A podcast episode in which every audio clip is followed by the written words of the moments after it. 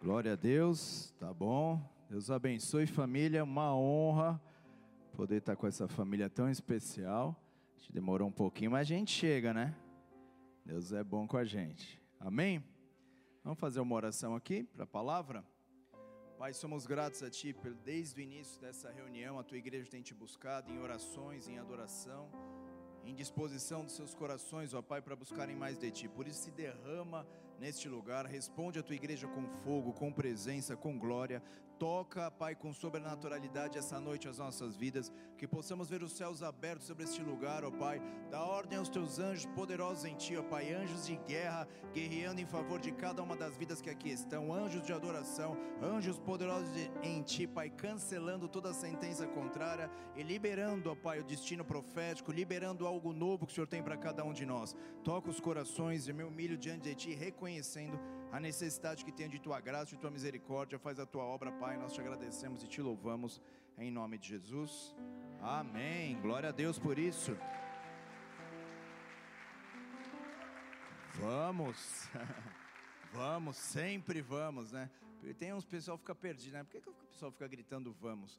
Outro dia eu cheguei na sede e ficaram, vamos, vamos, vamos, vamos. O pessoal fica tudo meio. O que será que está acontecendo? Será que é um código que eles têm? O cara, o pessoal que é visitante fala, cara, acho que eu entrei, entrei numa sociedade secreta, que eles têm uns códigos. Não, é que eu faço algumas lives já há algum tempo, alguns anos, e por eu falar muito tal do vamos, o pessoal fica falando vamos, mas o que, que significa o vamos? Para de reclamar, para de murmurar Levanta aí, o Senhor tem um propósito da tua vida. Vamos logo, não fica aí resumindo tudo isso. Vamos, vamos logo, para de ficar vendo que não tem, né? Vamos, vamos embora.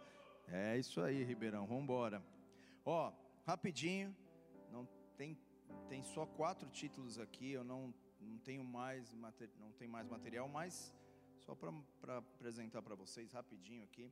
Esses dois livros falam sobre ciclos eu sou apaixonado pelos ciclos bíblicos e num desses estudos, há um, mais ou menos oito anos atrás, nove anos atrás, oito anos, estudando os ciclos de Deus na Bíblia, como Deus trabalha, como Deus se movimenta. A palavra de Deus nos diz em Provérbios que é, a glória de Deus é esconder as coisas e a glória do homem é descobri-las. Então, sempre tive um carinho, um, um amor muito grande pela palavra de Deus e entender como Deus trabalha porque Jesus falou sobre isso, os apóstolos falaram sobre isso, profetas falaram sobre isso, Moisés falou sobre isso, Abraão falou sobre isso, então sempre estudei. Nesses estudos me deparei com um ciclo de sete anos, que é um ciclo bíblico, e ele fala muito sobre o ano sabático, mas quando nós estudamos isso, nós vamos ver que é, você acreditando ou não, você entendendo ou não, você crendo ou não, o ciclo de sete anos vai influenciar a tua vida diretamente, tá? Então, é, na último, eu vou falar disso aqui, vou dar algumas questões, mas foi no último Shemitah, sete anos atrás, que a Rússia invadiu literalmente a Ucrânia e tomou para si a Crimeia. Passa sete anos, geopolítica, economia e espiritualidade são chacoalhadas nesse período, tá? Então, vou, tenho aqui dois livros, escrevi um há oito anos atrás e esse aqui o ano passado. Leitura importantíssima para aquele que quer ver algo novo da parte de Deus. Faça como o rei Davi, que orava para que Deus os leva, que levantasse ele de ciclo em ciclo. E nós vemos na vida do rei Davi que ele foi ungido rei de Israel. 14 anos depois ele assumiu o reinado de Hebron. E a Bíblia diz que sete anos depois ele assumiu o reinado de todo Israel. Então Davi orava por isso. E um menino sem condição nenhuma, era o mais improvável da sua geração, foi levantado como um dos maiores reis da nação que a nação de Israel já teve.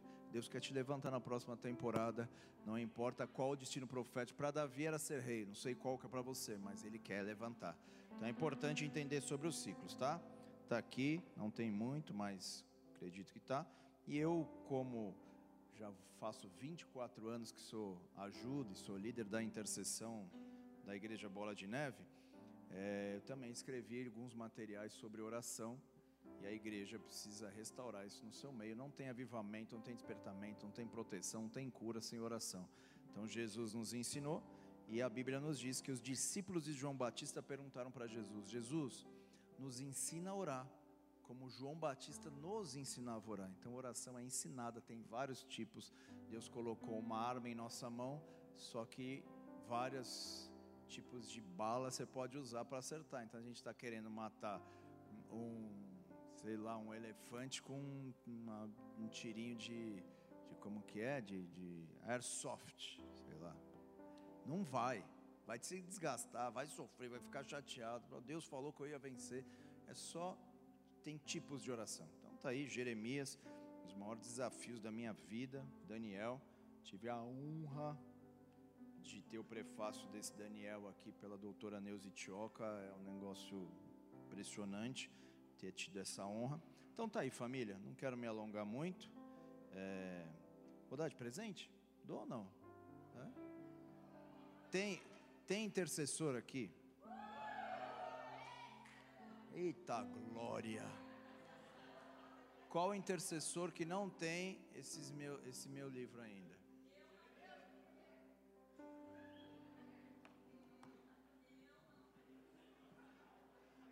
Uma vergonha. Estou me, tô me arrebentando cuidar desses intercessores pelo Brasil inteiro. Sou líder do ministério e eles não têm nem o livro do líder, deles. Ai, onde a gente vai parar? Misericórdia. Mestre, você é da intercessão? Não tem meu livro.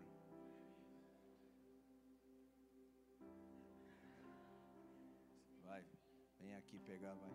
Vem aqui pegar, filho. Ah, louco, viu?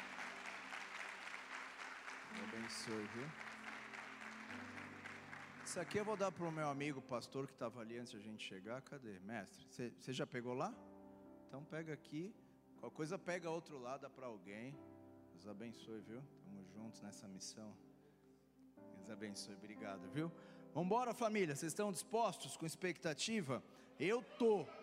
Eu tô porque quando nós criamos expectativa, o céu responde. Então nós temos que entender isso. Vou dar uma breve introdução, por quê? Porque nós estamos num período muito profético. E Deus quer levantar a sua igreja, a minha, a tua vida nessa temporada. Não importa o que você está vivendo, não importa o que está acontecendo, mas as janelas proféticas que Deus abre numa nação, numa igreja, numa, numa pessoa, nós temos que entrar nelas para vivermos cada uma das promessas que Deus tem para as nossas vidas. Eu já falei sobre Davi, poderia falar com vocês aqui em todo o Antigo Testamento, em muito no Novo Testamento, até no livro de Apocalipse nos fala dos sete anos de tribulação. Sete anos nada mais é do que o último ciclo que vai passar pela humanidade, pela história da humanidade. E alguns já ouviram falar isso, outros não, então brevemente vou dar uma introdução. Shemitah, ciclo, transição é muito importante na Bíblia, na palavra de Deus, e nós estamos nesse ciclo. Deus é bom que Ele permitiu vir aqui antes de fechar esse ciclo, para que eu e você possamos experimentar e entrar nesse novo que Deus tem para as nossas vidas. Então a Bíblia inteira dá, nos dá o exemplo, já deu o exemplo de Davi aqui para vocês, poderia dar o exemplo de José, que ele estava preso, o farol teve um sonho, sete vacas gordas engoliam, eh, sete vacas magras engoliam as vacas gordas, sete espigas ruins engoliam as espigas boas. É, ninguém conseguiu entender isso, interpretar isso, mas José, ficaram sabendo que ele interpretava, chamaram ele e falou: Não, isso é fácil. Meu pai já me ensinava sobre ciclos de Deus. Isso é tranquilo. São sete anos bons, sete anos ruins. Faz o que você tem que fazer nos sete, nos sete anos que são bons, no ciclo, porque quando vier outro ciclo você nem vai sentir. E a Bíblia nos mostra o que aconteceu.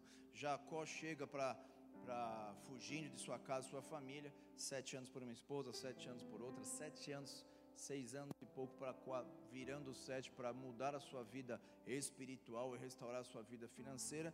Então nós vemos que a Bíblia não só Davi, profetas, a Babilônia, a invasão da Babilônia em Israel, todas conectadas com Shemitah. Isso é impressionante demais na Bíblia, isso é impressionante. Ela vai sempre trabalhar, os ciclos de sete em sete anos vão trabalhar três áreas: finanças, geopolítica, autoridade e governo, por isso que eu falei da Rússia, e espiritualidade. Ok? Tudo bem?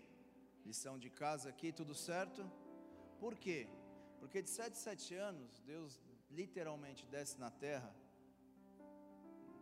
para tocar nas três áreas que nós produzimos mais idolatria em nossas vidas: dinheiro, a vida espiritual, nós temos que tomar cuidado, que senão a gente produz idolatrias dentro da nossa vida. Paulo, corrigindo a igreja, disse: remova do meio de vocês a idolatria. Paulo falando com a igreja, ó, coisa séria, né? É, vida espiritual, finanças e autoridade de governo, tá? Então ele desce para que o homem volte para Cristo, tenha Jesus como centro de tudo. Vou falar um pouquinho sobre isso. Já ministrei algumas vezes essa palavra aqui, não, mas eu quero ministrar porque não é somente uma palavra de conhecimento nessa noite, é uma liberação profética sobre cada um de nós, é uma liberação profética sobre a tua família, sobre a tua vida espiritual, sobre as finanças, e juntos nós vamos ver esse rompimento aí. Então, quando a gente estuda a palavra de Deus, nós vemos que Jesus na tentação, ele foi tentado na questão de provisão, foi tentado na questão espiritual e foi tentado na autoridade do governo, porque o diabo mandou ele se prostrar e daria todas as autores, reinos, povos, autoridade para Jesus. Jesus também. Então toda transição, principalmente nos ciclos de sete anos, vão ser trabalhadas essas três áreas e que Deus possa erguer a tua e a minha vida nessa próxima temporada de uma maneira poderosa. Quando nós vamos para fora da Bíblia, aí que começa a nos assustar um pouco porque as cinco piores crises financeiras mundiais, todas, sem exceção, aconteceram no ano de Shemitah, no sétimo ano de transição. Todas as principais, as maiores quedas da bolsa mundial brasileira aconteceram todas no ano do Shemitah. Aí, só você dar uma digitada, você já vai ver. Nós vemos que é, governos se levantam, governos ruem, caem, caem, e nós vemos isso acontecendo na Rússia. Então aqui nós temos que entender que a história da humanidade está escrita com a mão de Deus, com a identidade dele, com a digital dele, você vai ver a intervenção do céu lá. Acho que eu vou falar isso aqui, depois o Pablo resolve isso aí. Vou falar.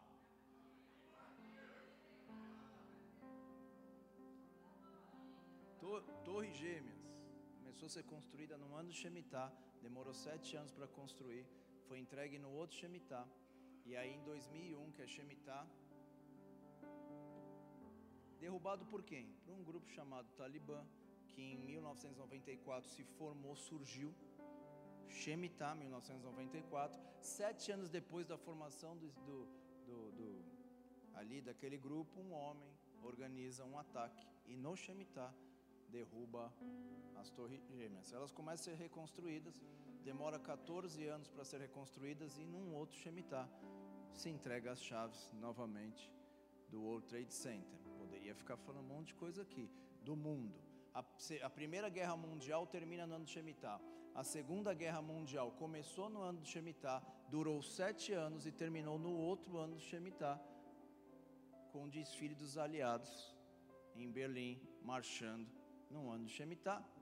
Se a primeira teve influência do Shemitah, se a segunda teve influência do Shemitah, se ocorreu uma terceira, vai startar no ano de Shemitah.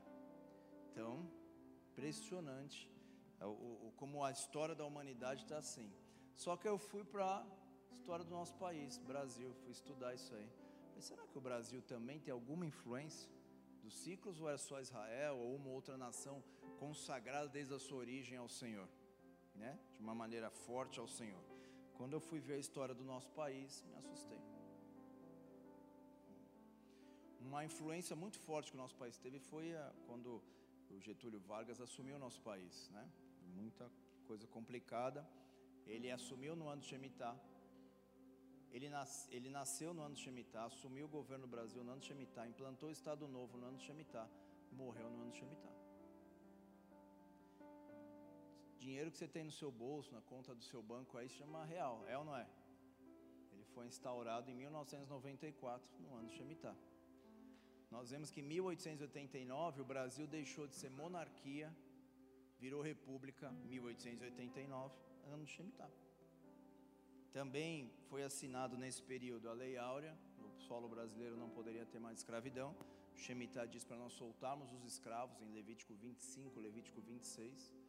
Também nós vemos que no país, no Brasil, foi dado liberdade de culto, assinado documento para que em todo o território brasileiro pudesse se cultuar com liberdade, não só a religião oficial da época. Então hoje você está aqui porque um dia no ano de Shemitah, o Senhor movimentou de tal forma e eu e você podemos estar aqui hoje para adorar e engrandecer aquele que vive, engrandecer o Rei dos Reis, Senhor dos Senhores, e nós vamos ver essa nação sendo levantada com a maior nação cristã evangélica do mundo para enviarmos missionários para ver os propósitos de Deus acontecerem em nosso meio.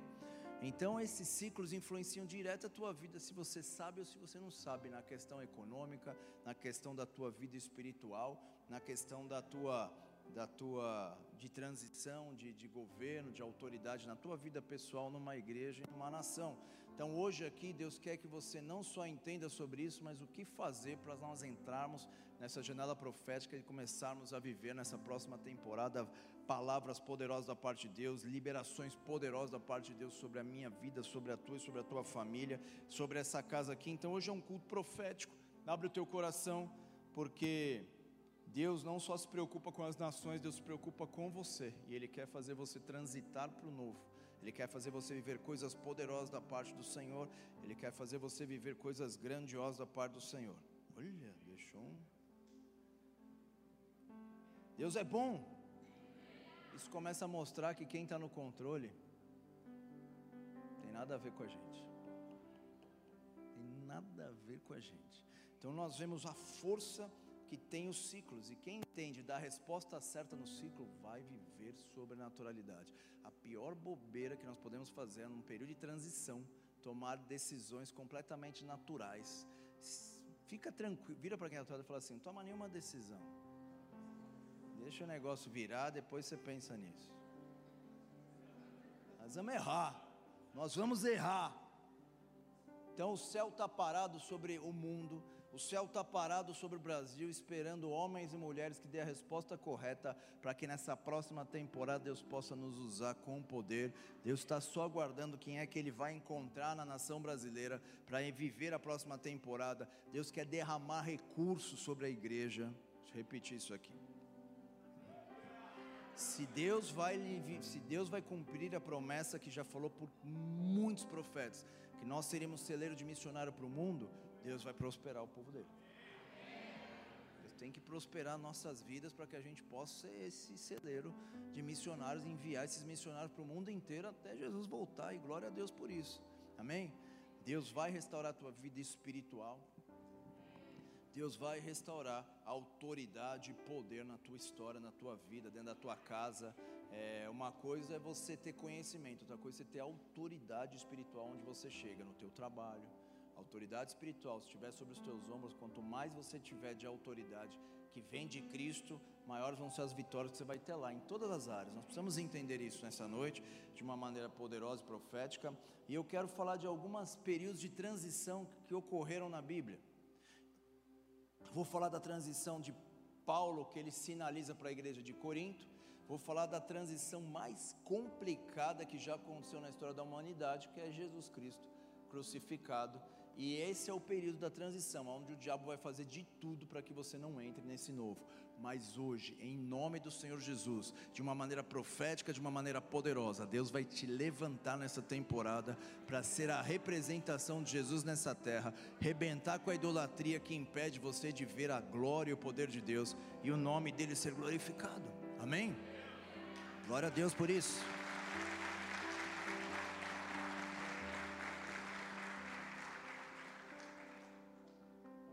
Falar do, da palavra do nosso Senhor, da primeira carta aos Coríntios, capítulo 1, versículo 1. Vou pregar em cima disso aqui. O que, que está acontecendo aqui? Deixa eu falar para vocês. Paulo implantou essa igreja. Quem está aqui? Implantou a igreja de Corinto, ali, cidade difícil, cidade complicada. Mas Paulo tinha algo que a gente precisa entender. Quando ele está ali, 1 Coríntios, capítulo 1, versículo 1 é aquela lâmpada, aquela pancada já na, na face da igreja de Coríntios. Paulo com toda a educação do mundo, só que não. 1 Coríntios capítulo 1, versículo 1 em diante, é uma pancadaria na igreja de Coríntios. Por quê? Porque Paulo fundou essa igreja e já tinha se passado seis anos, estava para entrar no sétimo ano. Quem está aqui? E o povo não. Nas atitudes que eles estavam tomando, possivelmente a igreja de Corinto ia ruir. Nós estamos num momento profético no Brasil. Deus quer levantar a igreja brasileira. Deus quer fazer algo poderoso uma atitude sua, uma atitude minha, uma atitude da igreja já começa a mandar para o céu. Deus, nós cremos o Senhor tem algo novo para as nossas vidas, para o Brasil. Eu creio que o Senhor tem liberações, eu quero fazer parte disso. Então, uma atitude. Então, Paulo, na urgência que ele está vendo, que a igreja de Corinto está dando respostas erradas, ele escreve a carta de primeiro aos Coríntios. Então, está aí, você entender mais ou menos. Mais ou menos sete anos do, da implantação da igreja de Corinto, Paulo tem que escrever uma carta para eles. Aleluia foi tão violento que aconteceu em Corinto. Vamos ler aqui, ó. Paulo chamado pela vontade de Deus para ser apóstolo de Jesus Cristo. E ao irmão Sóstenes. Opa, ao irmão Sóstenes, eles escrevem ali. Quem que era Sóstenes? Para vocês entenderem o que estava acontecendo com a igreja. Sóstenes era um líder da sinagoga judaica da época. Olha, ele e os líderes da sinagoga levaram Paulo para responder, porque ele estava falando de um novo nome lá naquela terra, estava falando de Jesus lá. E Sóstenes leva Paulo e os outros presos, e ele está sendo julgado, e na época o imperador da época disse: Cara, não vou entrar nisso, não vejo crime nenhum nele, eu não vou entrar por isso. E a Bíblia diz que, ó, quer ver, ó? Versículo 6 de Atos 18, 6 diz assim: Opondo-se eles e blasfemando, sacudiu Paulo as vestes e disse-lhes: Certo, tal, tal, tal, tal. Peraí, peraí. Não, não é esse texto, não. Misericórdia. Deixa eu ver aqui. Peraí. Não, não importa, não vou me concentrar nesse texto.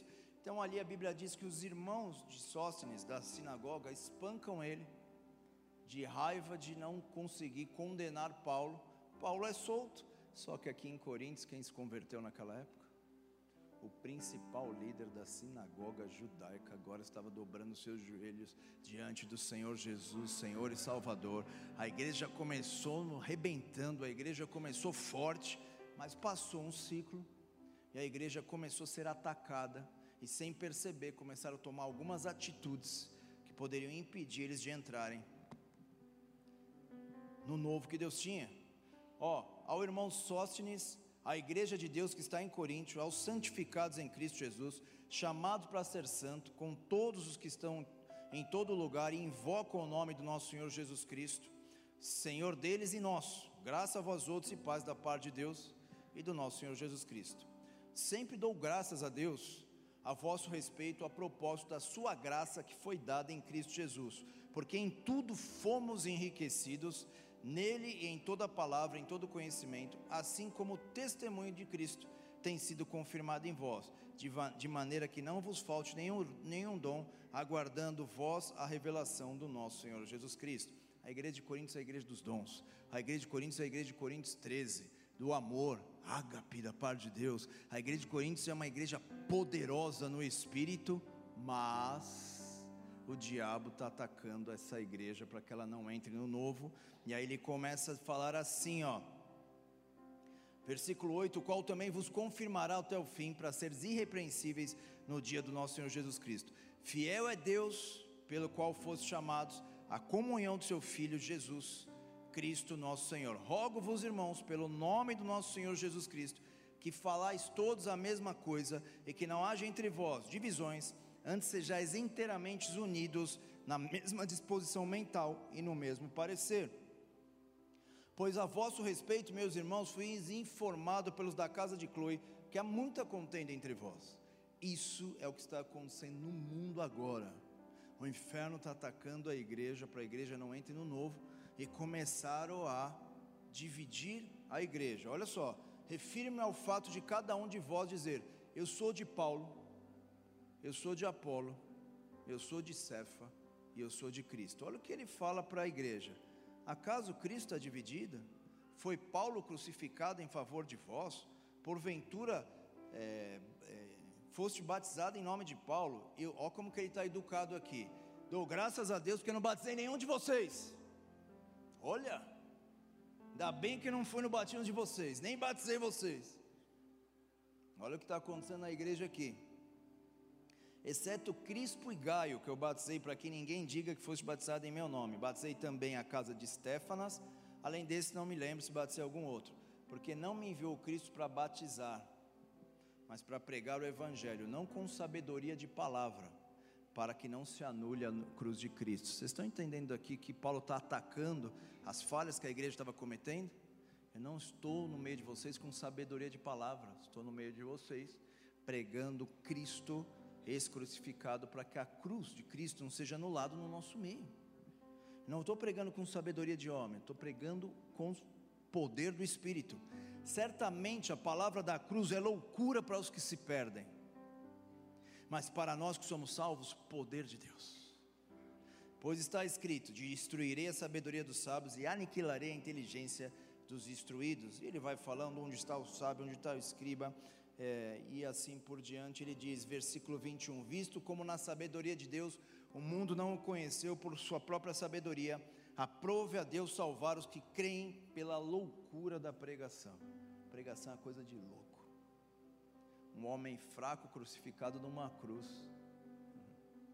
tem o poder de mudar a humanidade, tem o poder de mudar a minha alma, mudar a tua alma, nos levar para a eternidade com o nosso Deus.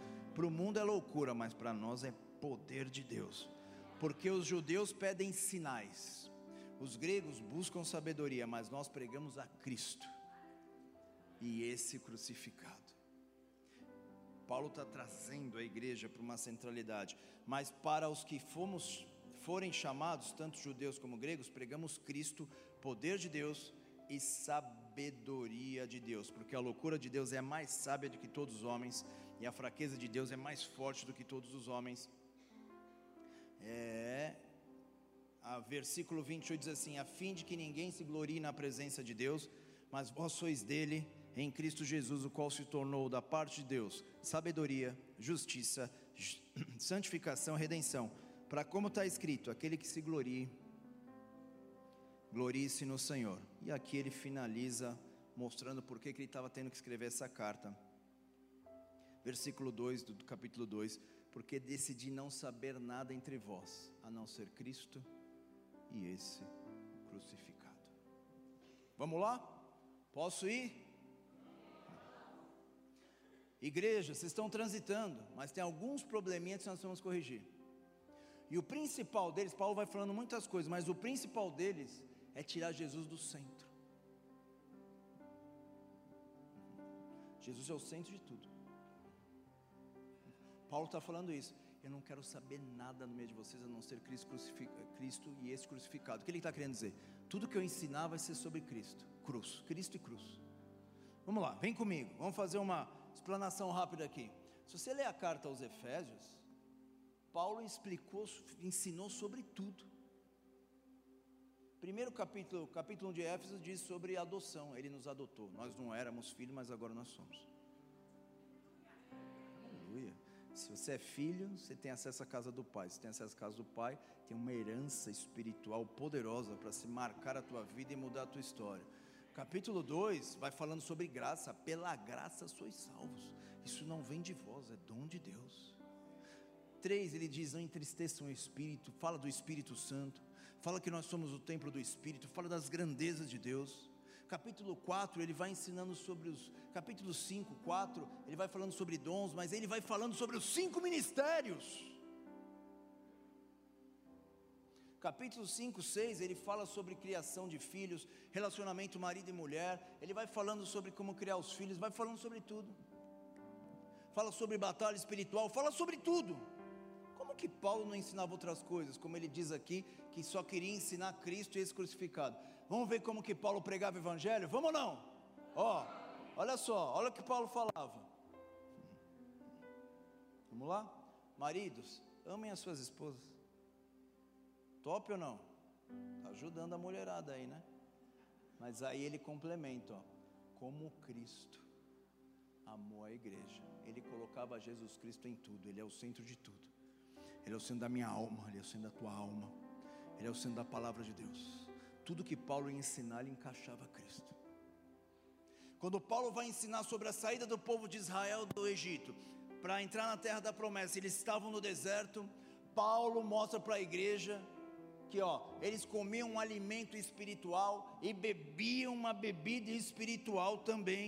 E eles bebiam de uma fonte que saía, que jorrava água dessa, dessa rocha, dessa pedra.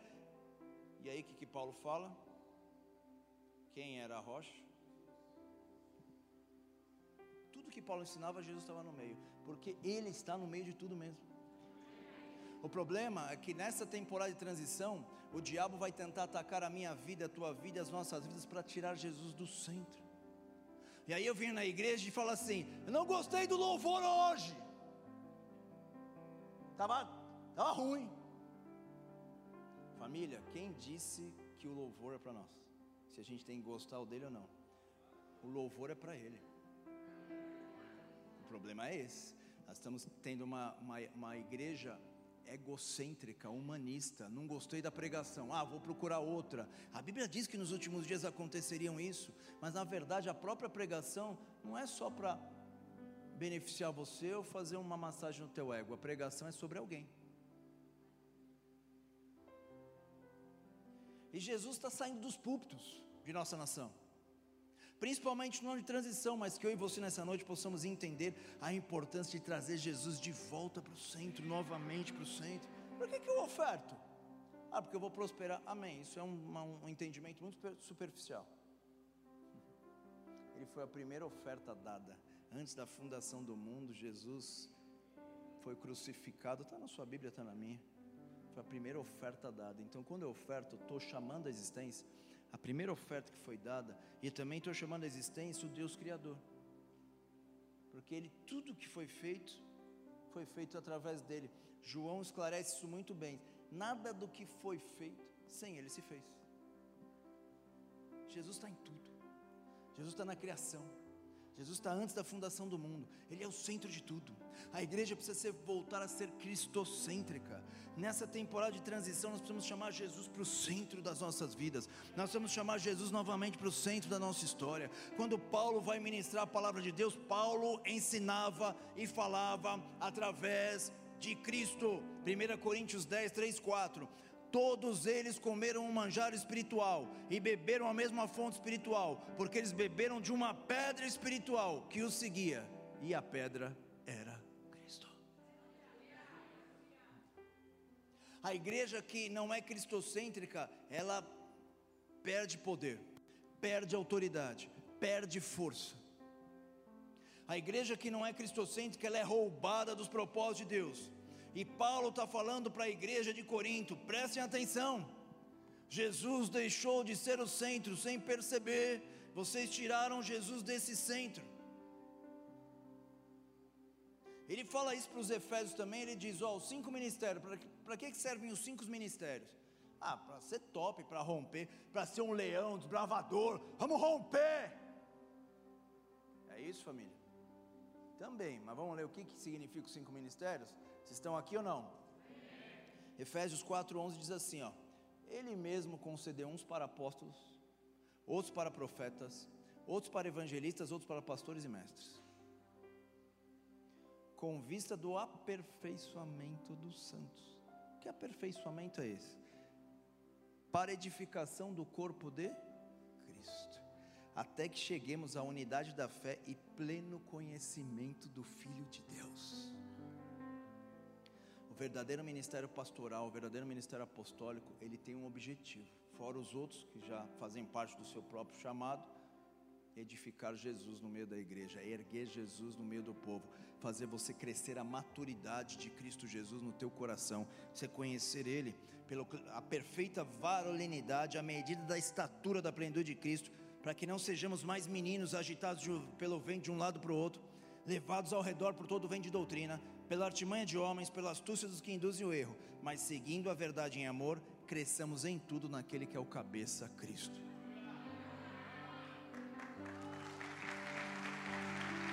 Ele é o centro da minha vida, Ele é o centro da tua vida, Ele é o centro da nossa história. Jesus é o centro de tudo. A pregação é sobre Ele. que é o Evangelho? Boas novas. Uma boa notícia para você? Ou tem a ver com ele isso? Evangelho significa boas novas de alguém, está falando boas notícias sobre alguém. Que é óbvio que vai mudar a tua história, mas não é centrado em você, é centrado nele. A igreja tem deixado entrar algo no coração que quer, está sendo centrada nela. Por que estamos reunidos aqui? Porque é importante isso daqui, ó. Ah, porque é um lugar legal, a gente vai, a igreja. Porque quando a igreja se reúne coletivamente, nós chamamos o cabeça que é Cristo para o meio de nós, de uma maneira profética. Aí eu quero ver o inferno atacar a tua família, aí eu quero ver as maldições continuarem na tua história, porque se Cristo for chamado à existência, se você souber o que você está fazendo aqui, Cristo entra dentro da tua casa, da tua família. Nós estamos aqui só por estar. Ele é o centro, Ele é o centro do culto, Ele é o centro da adoração, Ele é o centro de tudo. Nós fazemos apelo para que as pessoas conheçam Jesus e sejam salvas, não porque nós precisamos de pessoas estarem na igreja, vir encher a igreja. Nós fazemos apelo para que as pessoas vão até Ele. E Paulo tem que estar tá tentando corrigir a igreja de Corinto para que eles não caiam no engano que o inferno sempre faz para que uma vida, uma pessoa, uma igreja, uma região não entre no novo de Deus. Não experimente coisas poderosas de Deus, é tirar de Jesus do centro, Jesus está ali ainda, mas está do lado, não está no centro. Ele é o centro da minha vida, Ele é o centro da tua vida, Ele é o centro da nossa história. E Ele quer mudar isso nessa noite de uma maneira poderosa.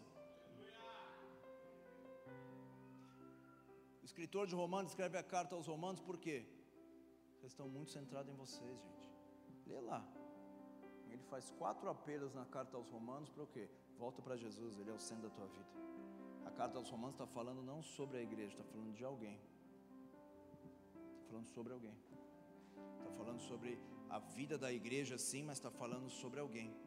E essa noite o Senhor quer nos marcar de uma maneira poderosa, de uma maneira gloriosa, de uma maneira excessivamente grande na minha, na tua vida. Vem uma liberação sobre nós, vem o poder do alto sobre nós.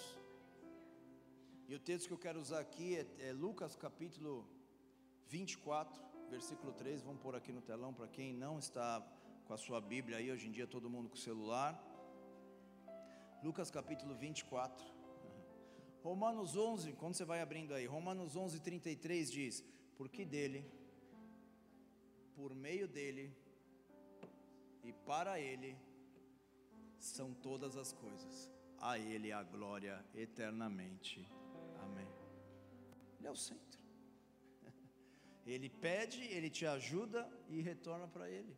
Ele é o Criador, Ele é o Senhor. A Ele seja a honra, a glória, o louvor, a adoração. E aqui nós vamos para a parte da história onde a igreja está chacoalhada. O Mestre morreu. Jesus foi crucificado. Ele está lá, foi morto, foi sepultado e aí se sepultaram o mestre, se mataram o mestre, o que vai acontecer com a gente? Então cada um na transição começou a fazer correr para o seu lado, cada um começou a ir para um lado. Pedro negou Jesus, outros fugiram, vários homens abandonaram aquele lugar, e dois homens começaram a ir para sua cidade natal, onde eles moravam, cidade conhecida como Emaús. E a Bíblia diz que esses homens estão ali andando, sentindo essa cidade. Vamos ler juntos esse texto aqui? Ó, 24, Lucas capítulo 24. Que o Espírito Santo possa inundar a tua alma nessa noite de uma maneira poderosa.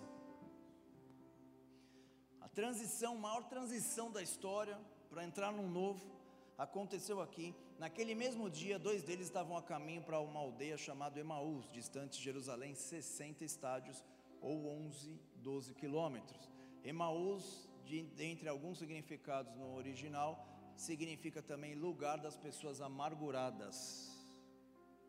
Hoje o Senhor vai trazer cura espiritual, cura emocional, cura física nesse lugar. Nós vamos entrar nesse novo que o, teu, que o Senhor tem para as nossas casas, nossas famílias, nossos ministérios.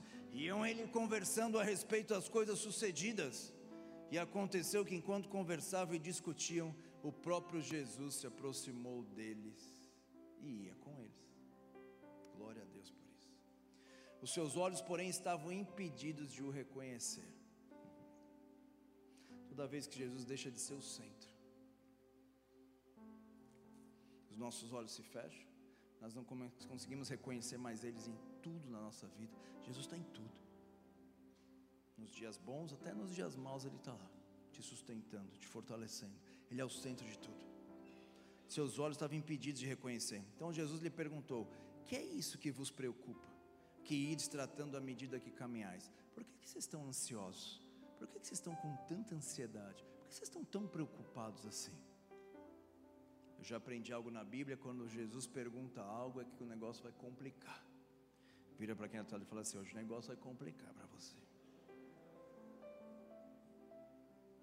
E eles parados entristecidos, tristeza, ansiedade, angústia. Estou falando da igreja, estou falando de discípulos que andaram com o Mestre, estou falando de discípulos que andaram diariamente com o Mestre. Eles estavam ansiosos, angustiados, é, fugindo do propósito original, eles estavam tristes. Mas graças a Deus, Ribeirão não. Ribeirão é, é diferente. Aqui pessoal está bem, é mais uma palavra de conhecimento mesmo, só para você ter um entendimento bíblico. Tem um estudo que diz que a igreja mundial, mas a brasileira também está nesse bolo aí, é a igreja mais triste dentre diversas gerações que vieram antes de nós. Opa! A mais triste. Não era para ser, né? De um dia com o celular na mão, você vê coisa para dar risada, é ou não é? Vê os Netflix, os Freelings, tudo isso aí você vê, vê ou não vê? Está lá à disposição. Se quiser dar uma risada, tem temos acesso a tudo, temos acesso a muita coisa, mas os nossos bisavós, nossos tataravós eram mais felizes do que nós. Tem alguma coisa de errado. E Jesus está perguntando, porque Jesus já sabe o que está errado, mas Jesus está perguntando, e essa noite Ele também está nos perguntando: o que que, por que, que vocês estão assim? Um, porém, chamado Cleopas, respondeu dizendo: É o único que, porventura, tendo estado em Jerusalém, ignora as ocorrências dos últimos dias? Só você não sabe o que aconteceu? Nós estamos voltando aqui, nós estamos aqui no aeroporto para ir voltar para casa, e você está vindo do mesmo lugar que a gente, não sabe o que aconteceu lá? E Jesus lhe perguntou: Quais? Quais coisas que aconteceram? E aqui começa a palavra dessa noite aqui para que você entenda a importância. Jesus está perguntando quais. E eles respondem eles dão quatro respostas, no final eu volto com elas. Eu quero que vocês leiam junto comigo o que Jesus respondeu no versículo 26 e 27. Vamos ler juntos aqui, ó. Porventura não convinha que o Cristo padecesse e entrasse em sua glória? Sim. Quando eles falaram sim, e começando por Moisés, e discorrendo por todos os profetas, expunha-lhe o que ao seu respeito contava em cada uma das escrituras. Jesus, 12 quilômetros andando com esses homens, ele começou a falar: Deixa eu explicar algo para vocês. Vocês têm que entender que se eu for o centro na vida de vocês, a história de vocês vão ser mudadas. Deixa eu explicar. Começando por Moisés, Gênesis, Êxodo, Levítico, Número, Deuteronômio. Ele pega os cinco livros de Moisés e começa a explicar. Sabe quem eu sou em Gênesis? Eu sou o homem que esmaga a cabeça da serpente, o filho da mulher que esmaga a cabeça da serpente. Sabe quem sou, sabe quem eu sou em Êxodo? Eu sou o Cordeiro de Deus que foi passado nos umbrais da porta e ali eu libertei uma multidão, eu sou aquele que liberta. E ele começou a falar dele, mostrando para os homens de Deus nas escrituras que ele estava citado em cada um dos livros do Antigo Testamento, a, a própria palavra viva revelando a palavra escrita, algo poderoso começou a acontecer, e Jesus explica para eles dizendo assim: Eu sou o centro, me coloca no centro, que eu vou restaurar a tua casa, eu vou restituir o teu propósito, eu vou restaurar as tuas finanças, me traz para o centro novamente, eu vou te dar autoridade para vencer aquilo que está te vencendo hoje, me traz de volta para o centro, e a Bíblia diz que ele vai, durante aquela talvez duas horas ali, explicando. Aleluia. Eu fico imaginando Jesus falando quem ele era em Joel. Sou aquele que batiza com Espírito Santo e com fogo. E foi falando com eles. Quem que ele, quem que ele era em Isaías? Fico imaginando ele falando do livro de Isaías. E o seu nome é maravilhoso, conselheiro, Deus forte, Pai da eternidade, sou o príncipe da paz. Eu sou o centro de tudo. Os profetas falaram sobre isso. Os profetas me colocaram no centro de tudo. Fica imaginando, ele discorrendo por Moisés. Fico imaginando ele discorrendo nos livros proféticos.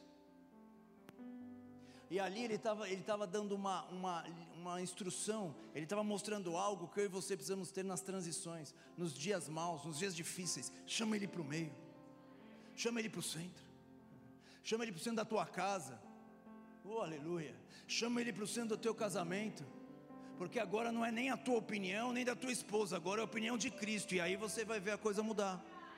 Mas se ele não é o centro, cada um tem a sua opinião e o pau vai quebrar. Traz ele de volta.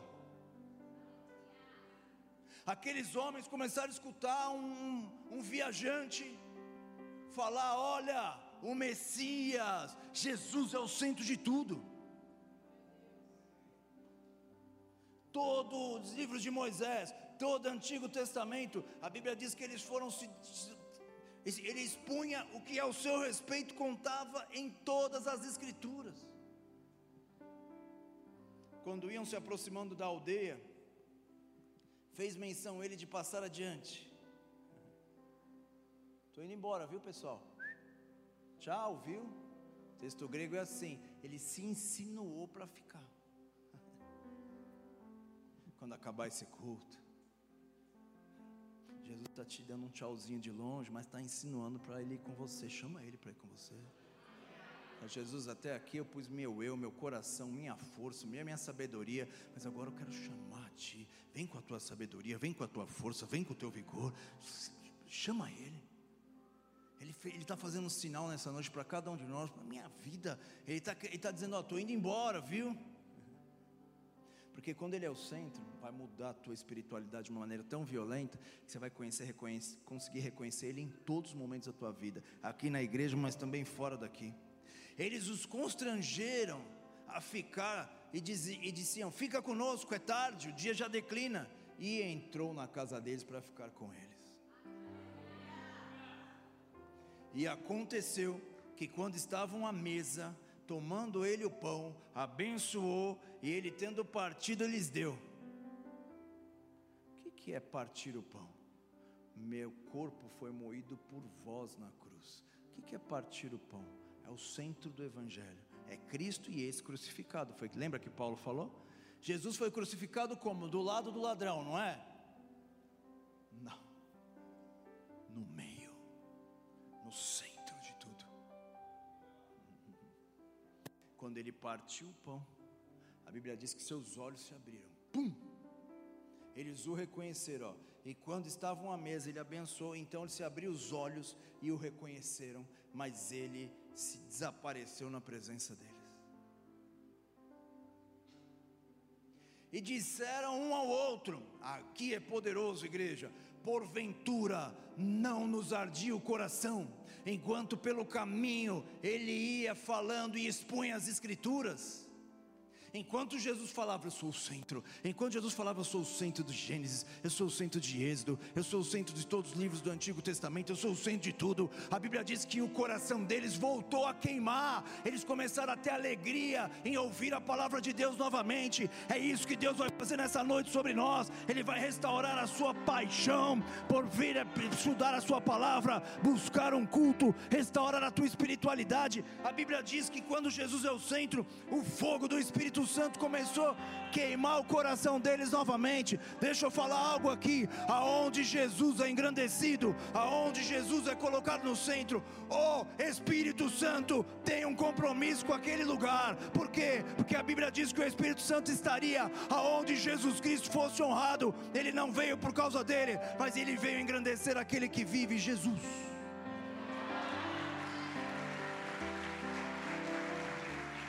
Oh, aleluia! O meu coração ardia, o seu também. Eles começaram a conversar, o meu também, e o seu, o meu também. Lembra aquele quando ele falou de Abacuque? Ele falou de Abacuque. Ele está no livro de Abacuque. E o coração deles começou a queimar o coração começou a arder novamente. Deus vai nos levar numa temporada poderosa, em intimidade com Ele, em profundidade com Sua presença. O Espírito Santo de Deus está aqui nessa noite para voltar a queimar o nosso coração com a chama do Evangelho. Ele é o centro de tudo, Ele é o Todo-Poderoso. Se eu colocar a minha vida e trouxer Ele de volta para o centro, nós vamos ver sobrenaturalidade invadindo a tua casa, tirando esse medo constante que você está tendo das coisas que te cercam, removendo ansiedades. O coração daqueles homens começou começaram a queimar. Começaram a queimar. Começaram a, o interior deles começou a ser aquecido pelo poder do Espírito Santo. E é isso que ele quer fazer conosco. A Bíblia diz, ó, e levantando naquele mesmo momento, voltaram para Jerusalém. Não, vamos lá, vem comigo, vai. Sei que o pastor de vocês aqui ensina a Bíblia. Vem comigo, vai. Ó, o que, que eles falaram? O que, que eles falaram para Jesus ficar? Por quê? Era noite. Essa estrada é violenta. Jesus, eu lembro quando você falou a parábola do bom samaritano, como quase morreu o bom samaritano porque pegou o caminho lá. Nós estamos vindo, vai pegar nessa estrada à noite. Tem ladrão, tem animal feroz, tem um monte de coisa que pode morrer. A Bíblia diz que ele, eles, o coração deles começou a aquecer.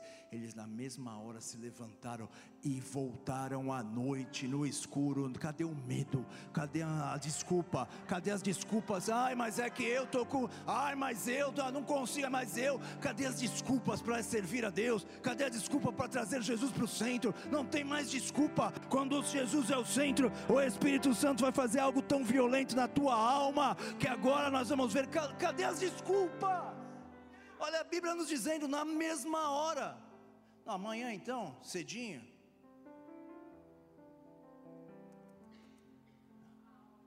Na mesma hora levantaram e voltaram para Jerusalém, onde estavam reunidos os onze. E os onze estavam como? Trancados com medo.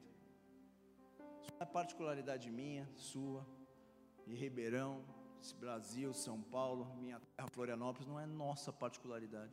Isso acontece por causa dos ataques que o inferno quer fazer no nosso propósito, no chamado que Deus tem conosco. Mas Jesus foi lá buscar a mão. Jesus buscou a mão esses dois homens, Jesus, discípulos, gente. Quem está aqui? Um a gente nem sabe o nome. Jesus foi buscar a mão e trouxe de volta para o propósito que Deus tinha com ele. Hoje Jesus está aqui passeando em nosso meio e está querendo pegar na tua mão ó, e vai te trazer de volta. Cadê as desculpas? Onde estão as desculpas?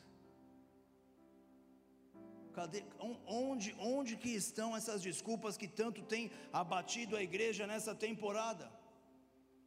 Lucas 24, 44, Jesus também diz para os discípulos depois, ó. A seguir, Jesus lhe disse: São essas palavras que vos falei, estando ainda convosco. Importava que se cumprisse tudo de mim que está escrito na lei de Moisés, nos profetas e nos salmos. Senhor é meu pastor. Nada me faltará. Aquele que habita no esconderijo do Altíssimo a sombra do Onipotente descansará. Ele é o meu baluarte, Ele é a minha proteção, Ele é o meu Senhor. Jesus está explicando que até nos Salmos, quando estava no meio de vós, lembra que eu falava que eu estou nos Salmos? Então, de Gênesis até o livro de Malaquias, Jesus está falando que Ele é o centro, Ele é o centro de tudo. E a igreja precisa ser, voltar a ser cristocêntrica, ao invés de ser egocêntrica. Hoje em dia, sem perceber, tem líderes, tem pastores, tem púlpitos que não falam uma vez sobre Jesus. É óbvio que se Jesus estiver agindo, a primeira coisa que ele vai fazer é restaurar, trazer redenção, trazer cura, trazer tudo isso. Mas nós temos que tomar cuidado para deixar Jesus do nosso lado e não no centro. Ele é o centro de tudo. Ele é o centro de tudo. A Bíblia diz que os dois homens chegam lá, fizeram 10 quilômetros, ó, rapidinho. A Bíblia diz que eles voaram, eles correram lá, bateram na porta daquela aquela casa com homens nervosos, ansiosos, temerosos, bateu na porta e diz: Nós vimos o Mestre. Eles estavam fugindo para a cidade do lugar das pessoas amarguradas. Nós vimos o Mestre. E vocês não sabem o que aconteceu. Está no texto aí embaixo. Vocês não sabem o que aconteceu. A gente estava caminhando. Ele veio do nosso lado e começou a expor as escrituras para nós e falar que ele estava em todos os livros da Bíblia. O que, que eles falaram? Que Jesus é o centro. Quando eles falaram que Jesus é o centro, a Bíblia diz que Jesus aparece no meio deles e diz: A paz seja convosco. Vem comigo. Quando Jesus partiu o pão e eles reconheceram que Jesus sumiu, para onde Jesus entrou? Onde Jesus foi? Já não vivo mais eu, mas Cristo vive em mim. Já não é mais visitação, habitação dentro de mim. E agora, quando eu falo agora que Ele é o centro, Ele mesmo é liberado e sai na frente. Ele mesmo é liberado e toca a minha família. Agora é eu vou pregar o Evangelho, mas agora, quando eu libero e digo que Ele é o centro de tudo e não eu, quando nós tiramos o foco da nossa alma, das nossas dores e colocamos o foco nele, nós vamos ver a restauração poderosa e Ele mesmo vai começar a ir na frente, Ele mesmo vai começar a curar, Ele mesmo vai começar a libertar, Ele mesmo vai restaurar o teu casamento, Ele mesmo vai tocar, Ele mesmo vai entrar no ambiente, vai declarar: a paz seja convosco.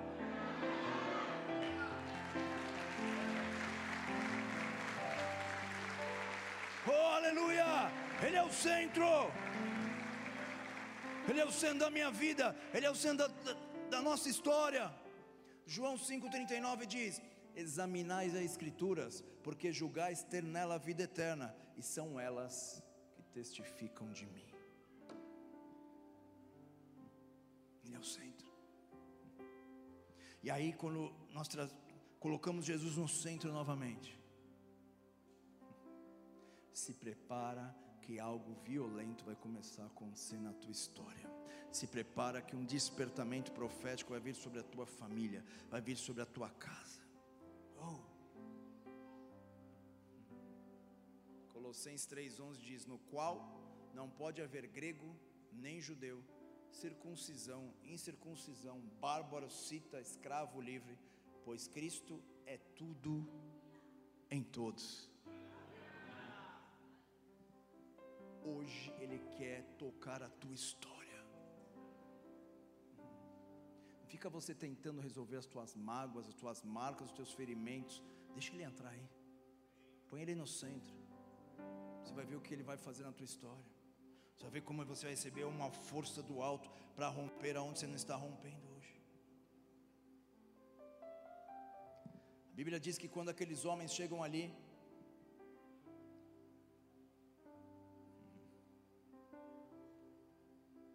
na mesma hora levantando-se, versículo 33, voltaram, os quais diziam: O Senhor ressuscitou e já apareceu a Simão. Então os dois começaram a contar o que lhe acontecera no caminho e como foi por eles reconhecido no partir do pão. Como o pão foi partido, eles reconheceram, ele é o centro de tudo. Falavam ainda estas coisas quando Jesus apareceu no meio deles e lhe diz: A paz seja convosco.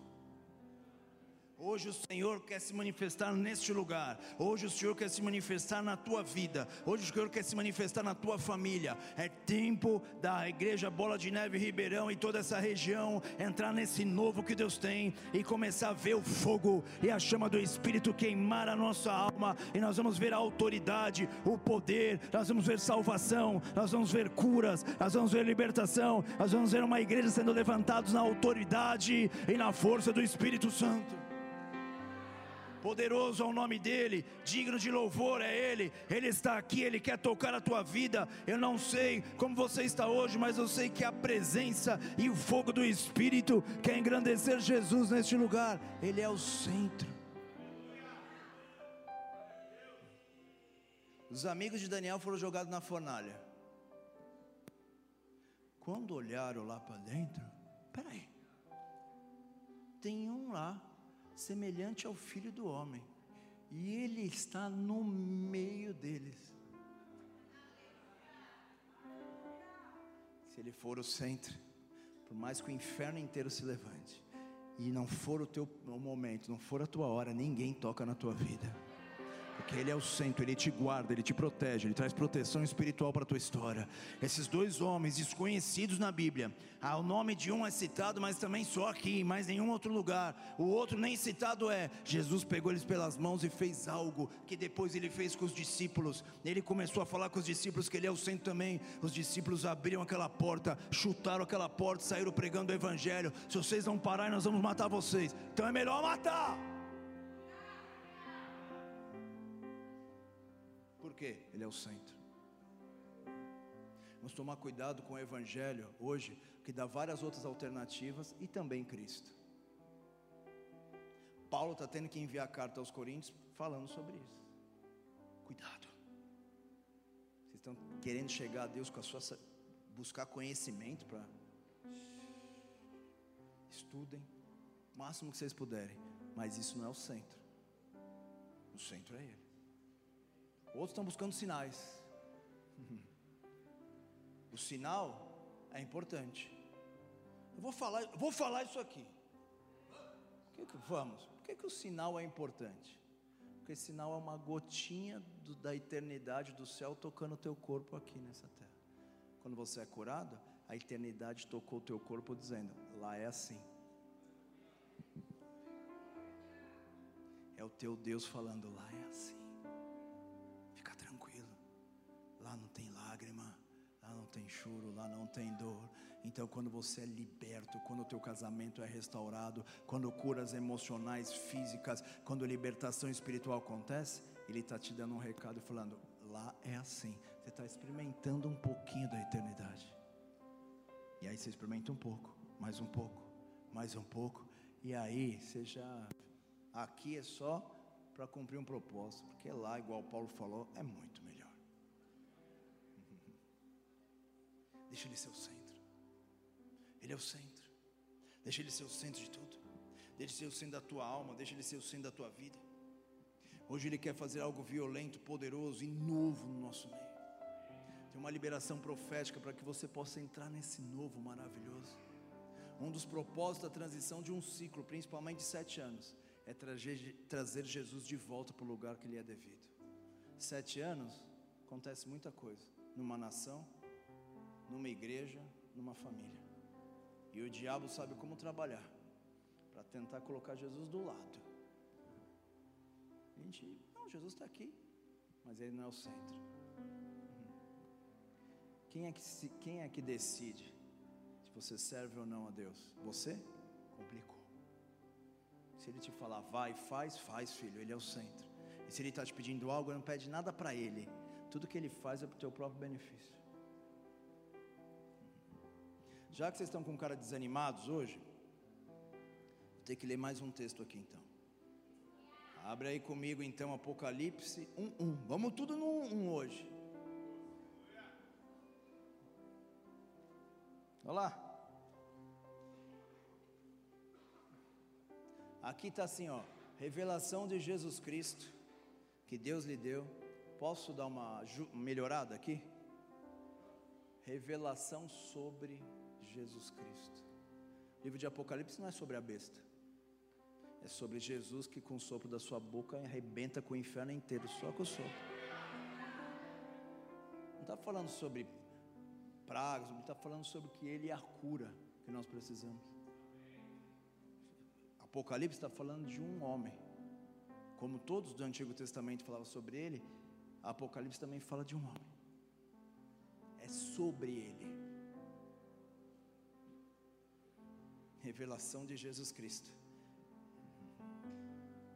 Que Deus lhe deu para mostrar aos seus servos as coisas que em breve devem acontecer. E que ele, enviado por intermédio do seu anjo, notificou ao seu servo João, o qual testou a palavra de Deus, o testemunho de Jesus, a tudo quanto viu. Então, vamos entender o que está acontecendo aqui. Deus enviou um anjo para falar as coisas que iam acontecer. Sabia que tem anjos do Senhor nessa noite aqui? Tem anjos que guardam a tua vida? Os anjos são reais, viu?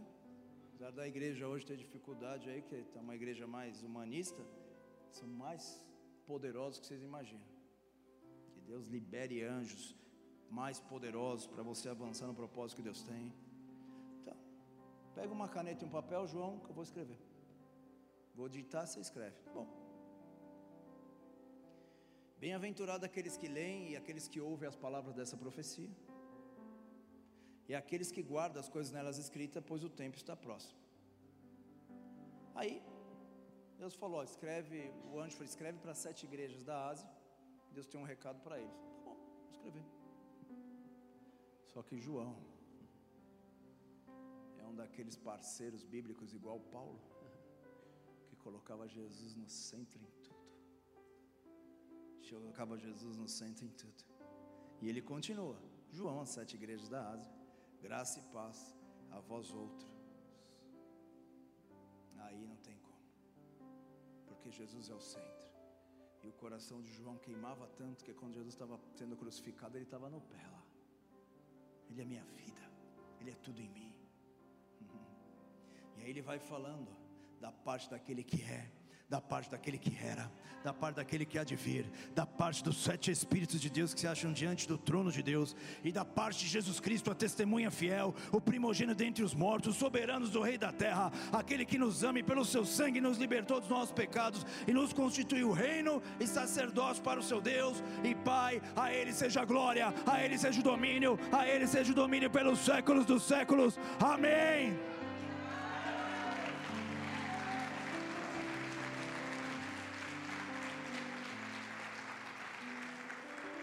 João, João, lembra que você tem que escrever para a igreja da Ásia? Você se perdeu, João. Ah, é, desculpa. Tem o pessoal lá no culto quer escutar as notícias de Jesus para as igrejas da Ásia. Ah, é verdade, desculpa, é que eu me emocionei aqui um pouco. Amém? Ele falou. Tá, então começa a escrever aí. Ele falou: peraí, só vou falar mais um negócio.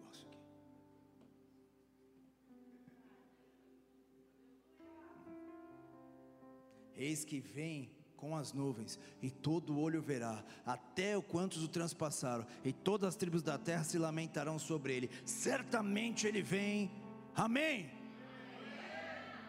Ô João, pelo amor de Deus, o pessoal tem os filhos, amanhã estuda os filhos, João. O pessoal está com o horário, tem que dar a palavra logo para eles. Ah, é, desculpa, eu. Jesus é o centro. Jesus é o centro. Jesus é o centro. Jesus é o centro. Tá, então agora eu vou acalmar e vou escrever. Agora eu vou escrever. Eu sou o Alfa, o Ômega, diz o Senhor, Deus daquele que é, aquele que era, aquele que há de vir, o Todo-Poderoso. Versículo 8, ainda ele não conseguiu. E é o Senhor.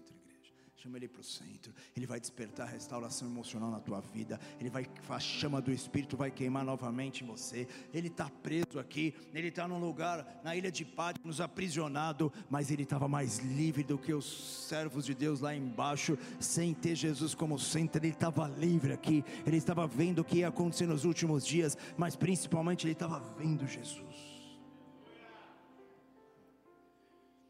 Vamos lá então. Agora eu vou. Respira, João, vai.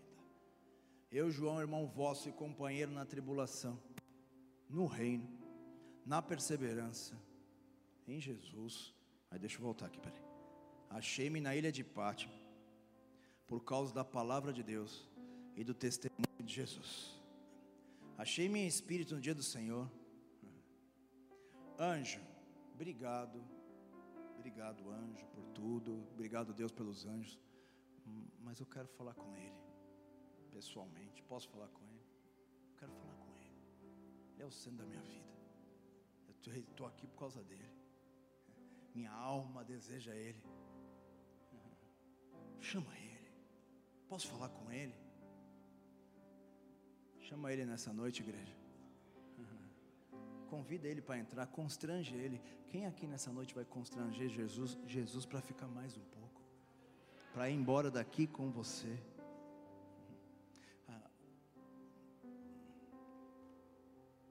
achei meu espírito no dia do Senhor, e por trás de mim veio uma grande voz de trombeta,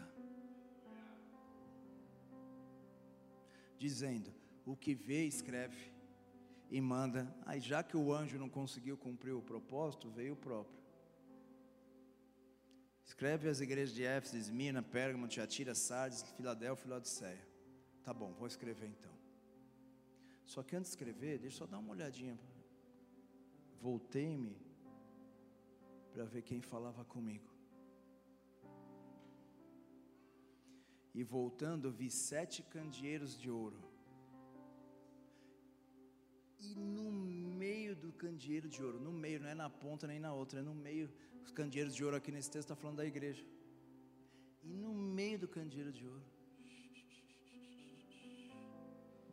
um semelhante ao filho do homem, com vestes talares ele é o centro, Ele é o centro de tudo. Chama Ele para o centro novamente. Chama Ele para o centro das decisões da tua vida. Chama Ele para o centro. Você vai ver o que vai acontecer na tua história. Chama Ele no centro para a vida dos teus filhos. Chama Ele no centro. Chama Ele no centro das tuas finanças. E eu olhei. E ele estava vestido com vestes talares, cingido à altura do peito. Nada da Bíblia está escrito por acaso. Os sacerdotes usavam a se cingiam na cintura e no peito. Na cintura, dia normal. No peito é, vou trabalhar. É, o pessoal não entendeu aqui. Peraí, deixa eu vir aqui mais para esse lado aqui, que acho que eles estão mais animados. Vamos lá. Sabe que Jesus tava, se apresentou para João? O que você precisa, João? Estou pronto para ir para a guerra. Estou pronto para ir para o ataque. Você me chamou, agora aguenta. Você me colocou no centro, agora aguenta, cingido com vestes talares na altura do peito. Olha lá que mais, é, é, cingido, e é, a altura do peito, com uma cinta de ouro, a sua cabeça e, e cabelos eram brancos como a alva lã, como a neve. Está falando de velhice não aqui, viu? Sabe o que está falando? De eternidade. E aí, ó, quando você coloca Jesus no centro, agora a eternidade vai começar a trabalhar na tua vida, porque aquilo que demoraria 10 anos, ele pode fazer em um mês.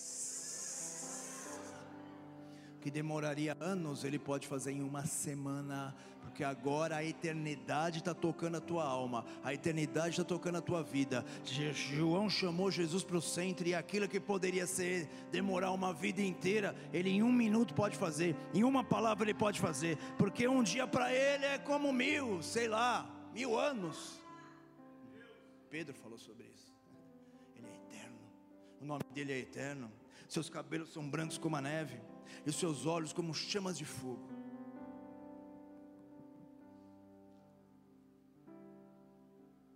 Talvez o teu marido não está vendo a tua dor, mas Jesus vê. Talvez o teu marido não consegue entender a tua dor, mas Jesus consegue. Porque ele olha no mais profundo da tua alma. Talvez a tua esposa não te entende, mas Ele consegue te entender. Seus olhos são como chamas de fogo, que queimam o pecado, que queimam o medo, que queimam a insegurança, e Ele conhece os seus problemas.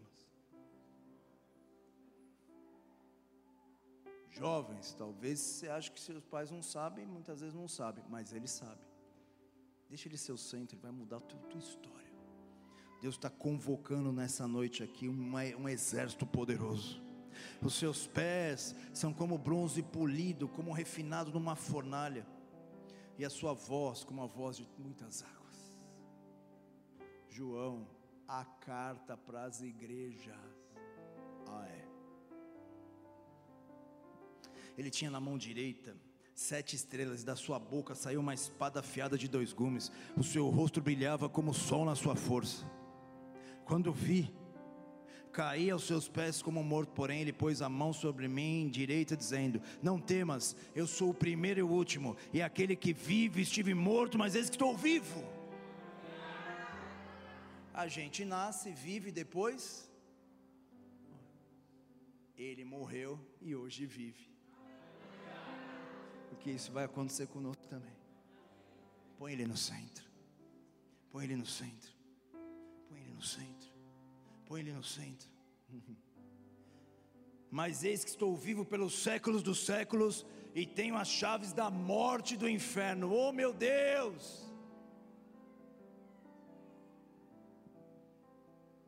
Escreve, pois, as coisas que viste, as que são de ser e as que hão de acontecer, João, você não escreveu ainda.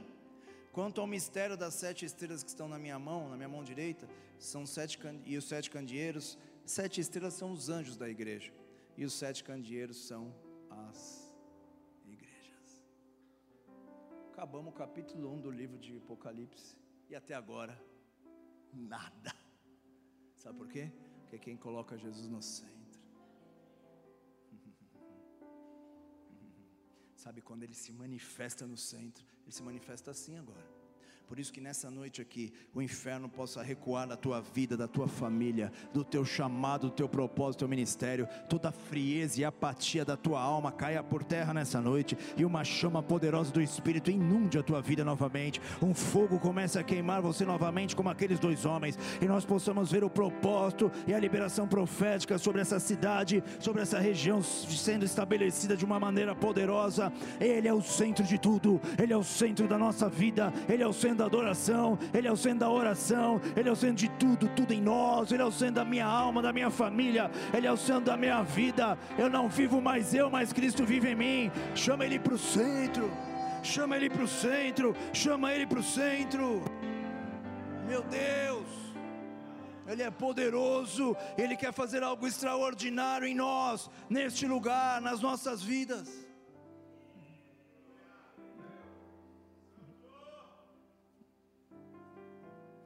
Quem ele é no livro de, de Atos.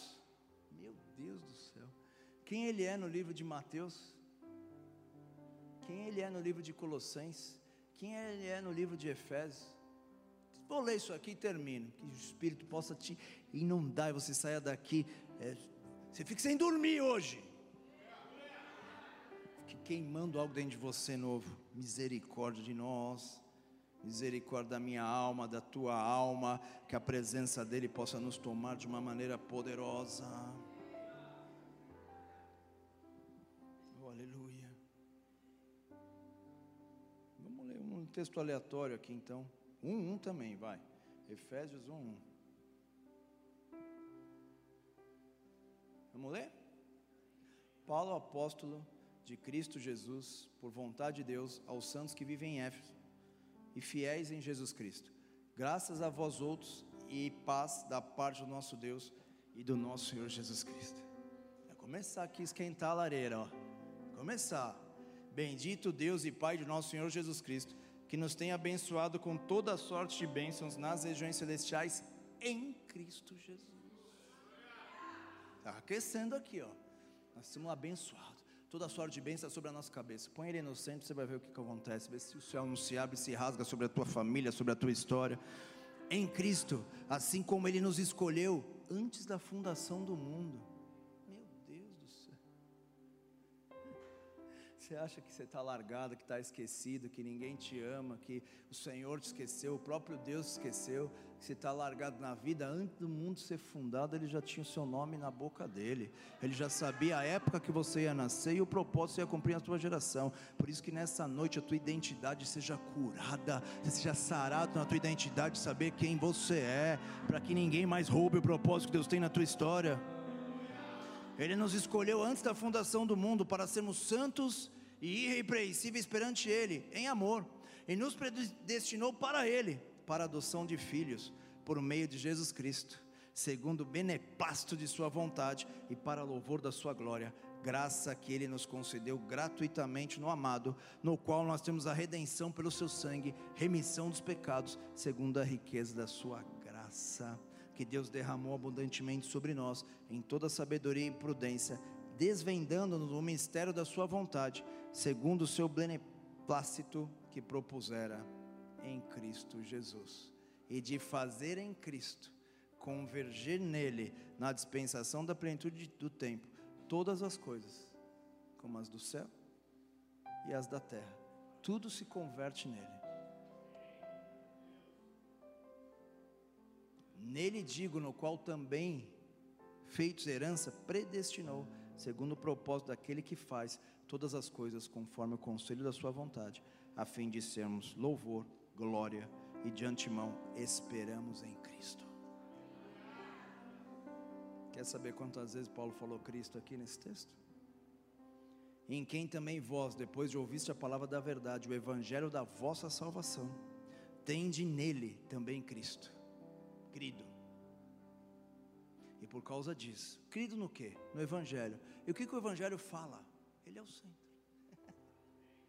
e quando você crê nessa verdade, que, que a Bíblia diz que vai acontecer? E aí nós fomos selados pelo Espírito Santo da promessa, o qual é o penhor da nossa herança, resgate da sua propriedade, em louvor da sua glória.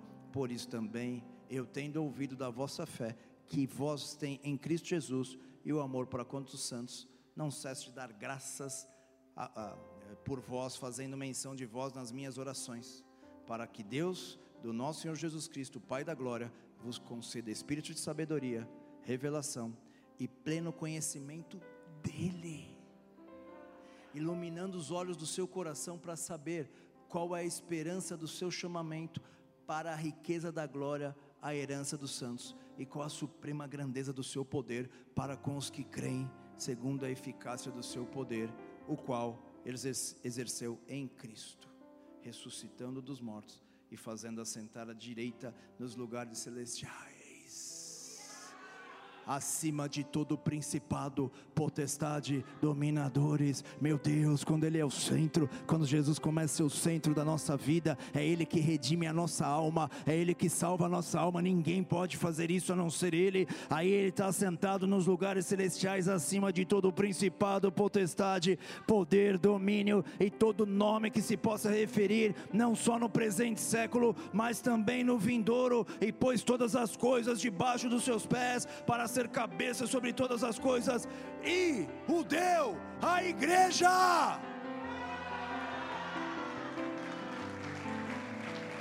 Oh, aleluia!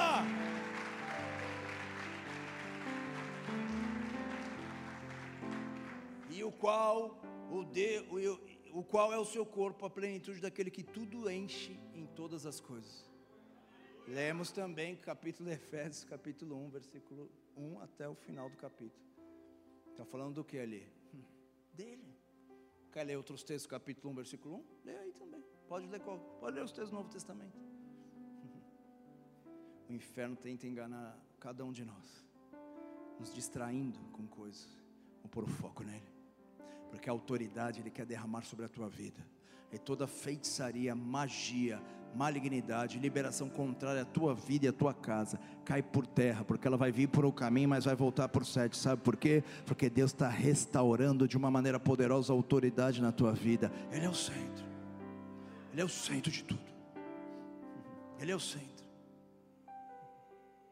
Nós vamos encerrar esse culto adorando a Ele. Tem nada a ver com a gente, tem a ver com Ele. Adore a Ele com todo o teu coração, com toda a tua alma. Ele está vindo passear em nosso meio. Ele quer te marcar com poderosa autoridade, Ele quer restaurar a tua família, Ele quer tocar a tua vida, Ele quer fazer a chama do coração queimar novamente. Eu não sei como está o teu, mas o meu está cheio de, de, de, de calor da presença do Espírito, porque quando nós colocamos Ele no centro, O nosso eu é mortificado, o eu que se alimenta do pecado é mortificado e a vida de Cristo vem em nós. A Bíblia diz que Jesus, quando ele é colocado no centro, ele entrega toda a autoridade sobre a igreja, para a igreja. Debaixo dos pés de Jesus está todo autor, todo principado, potestade, não tem nome maior que ele, e ele deu isso tudo para a igreja não aceita mais as marcas que a vida quer deixar no teu coração, não aceita mais as sentenças que o inferno quer colocar na tua alma. Hoje Ele está restaurando a nossa história, hoje Ele está restaurando a nossa alma. Ele é o centro. Ei, quem controla o meu relógio? Ele. Entrega para Ele nessa noite. De uma maneira profética, eu falei, não é um culto só de ensino, é um culto profético. Entrega para Ele de uma maneira profética hoje. Aquilo que ainda você está querendo ter o domínio e o controle, entrega para Ele. Porque você vai ver o que Ele vai fazer na tua história. Você vai ver o que Ele vai fazer na tua vida. Ei, igreja! Eu estou lendo a carta aos Efésios, capítulo 1. O apóstolo Paulo chamou algum grupo de amigos e vamos lá para Éfeso. Teve uma confusão tão grande em Éfeso que ali era conhecido como centro de magia e feitiçaria de toda a Ásia. Mas teve uma confusão tão grande em Éfeso, pessoas começaram a se dobrar diante do nosso Senhor Jesus Cristo, reconhecendo Ele como Senhor. Começaram a queimar em praça pública uma, milhões de recursos. Também em Diana dos Efésios, o culto ela foi atingido em cheio. Segundo alguns dados históricos, dizem que aquela mais de 50% da cidade de Éfeso dobrou os seus joelhos e reconheceu Jesus como Senhor e Salvador da sua vida. Que autoridade é essa que um homem com alguns amigos só chega numa cidade e faz um estrago?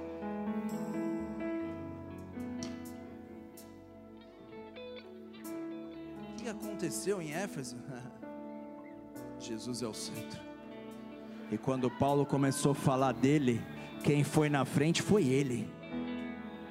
Jesus como entrou a entrar naquela cidade, começou a salvar aquele povo, começou a curar aquele povo, começou a libertar aquele povo. O maior despertamento da Ásia foi ali naquele lugar, sabe por quê? O que, que Paulo pregava? Ele disse: Eu só prego a Cristo e esse crucificado.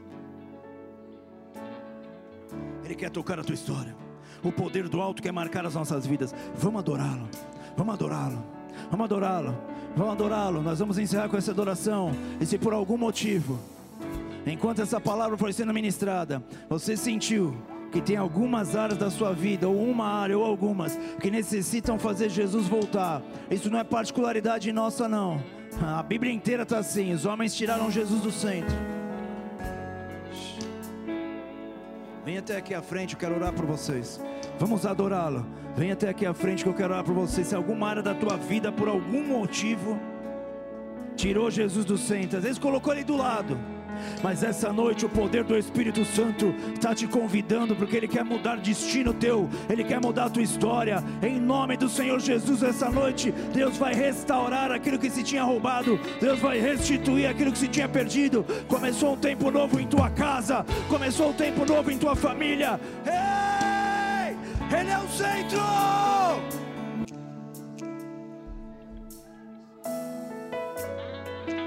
Nos perdoe, Pai como filhos, nos perdoe como igreja, nos perdoe, Pai, toda e qualquer vez que tiramos o Senhor do centro, Pai. Nos perdoe, Pai, quando as nossas melhores justificativas tomaram o lugar que somente o Senhor era digno de estar. Nos perdoe, Senhor, por toda vez que declaramos não ter tempo para aprofundar o nosso relacionamento contigo. Nos perdoe por toda vez que declaramos não ter tempo para orar. Não temos tempo para buscar o Senhor. não temos tempo para te conhecer, nos perdoe.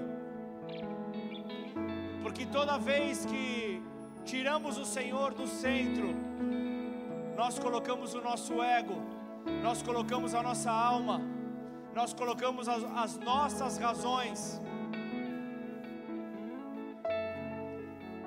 Mas nós te agradecemos, ó oh Pai, pelo teu infinito amor, que mesmo, Senhor, mesmo cometendo tantos erros, o Senhor nos olha como o Senhor olhou para Pedro, após te negar três vezes. O mesmo olhar de compaixão, o mesmo olhar de amor, vem para dizer para cada um de nós: Eu sou o Deus do, dos novos começos, eu sou o Deus do recomeço, eu sou o Deus das novas oportunidades.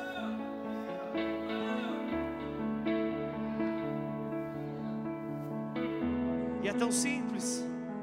Se tão somente crermos, veremos a tua glória. Nós queremos te louvar, Senhor, por cada palavra que o Senhor nos deu nesta noite, Pai. O princípio e o fim, Alfa e Ômega, o primeiro, o derradeiro, aquele que está no centro, Pai. Nós como igreja, colocamos o Senhor no lugar de honra que o Senhor merece estar. Por isso, venha e fique no centro de todas as coisas. Que as nossas decisões possam todas serem tomadas no Senhor. Que cada resposta que nós formos dar possa ser no Senhor. Cada plano que nós formos realizar possa ser no Senhor de que adianta fazermos planos e mais planos, se o Senhor não estiver no centro. Portanto, Pai, tiramos a nossa mão, Senhor, tiramos a nossa mão e declaramos: Vem, vem, Santo, Santo de Deus, vem, vem, o Cristo de Deus, vem, vem e toma toma o lugar que merece, toma o lugar de honra, toma o teu lugar e faça conforme o Senhor desejou para nós. Faça, Senhor, faça a tua vontade, faça a tua vontade que é boa, que é agradável, que é perfeita para as nossas vidas se cumprir em Cristo. A nossa esperança, o nosso renovo por isso, Pai, em nome de Jesus, Pai, como foi declarado aqui, Senhor, colocando, Pai, as peças no devido lugar, nós, a igreja do Senhor, subiremos. Nós, a igreja do Senhor, subiremos nesse Shemitah. Nós veremos, ó Deus, a tua mão, Senhor, a conduzir cada passo para a tua igreja tomar o lugar que o Senhor tem para ela que venha o teu reino e que o Senhor permaneça entre nós.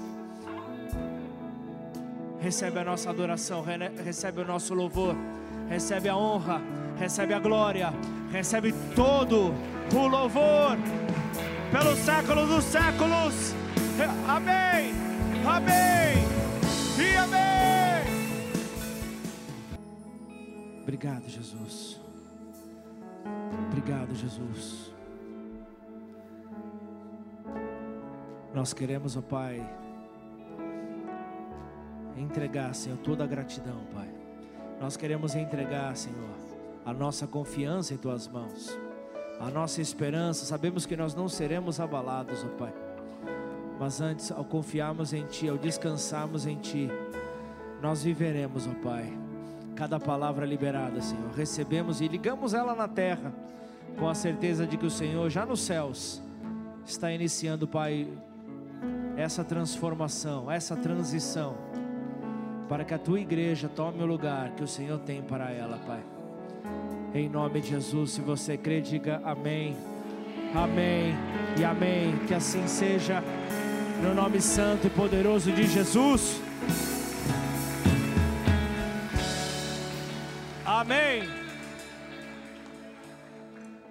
Glória a Deus. Quem vai subir?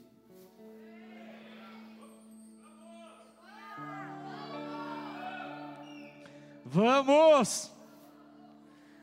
Pastor, eu não tenho o que falar. Deus seja engrandecido. Deus seja engrandecido pela sua grandeza, pela sua soberania, por quem Ele é. E Deus me mostrava, Efésios 4:11, o Senhor levantando aqueles que se moverão pela, pela unção apostólica que está sobre nós. Os profetas serão levantados, os mestres serão levantados, os pastores serão levantados, os evangelistas. O que queimou hoje no seu coração não se trata de uma simples emoção, se trata de um chamamento, se trata de uma comissão, que você possa responder com o teu sim a Deus, o teu eis-me aqui, faça conforme a tua vontade, Senhor. O Senhor te chamará na madrugada, o Senhor te chamará, a tua resposta é: Senhor, eis-me aqui. Fala, fala que o teu servo te ouve, fala que a tua serva te ouve. Vamos viver, igreja, aquilo que é profetizado, nós precisamos aplicar sobre as nossas vidas. Por isso eu quero te convidar a colocar essa palavra em prática. Escute ela ao longo da semana. Coloca no teu celular, baixa, nós vamos temos no Facebook, no podcast Fala Pastor. Se alimenta com essa palavra. Palavra profética ela precisa ser ouvida, ouvida novamente, ouvida novamente. E nós veremos grandes coisas acontecendo em nome do Senhor Jesus.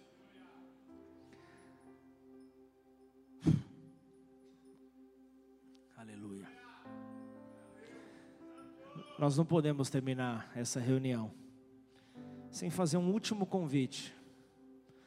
Você talvez entrou nessa casa pela primeira vez.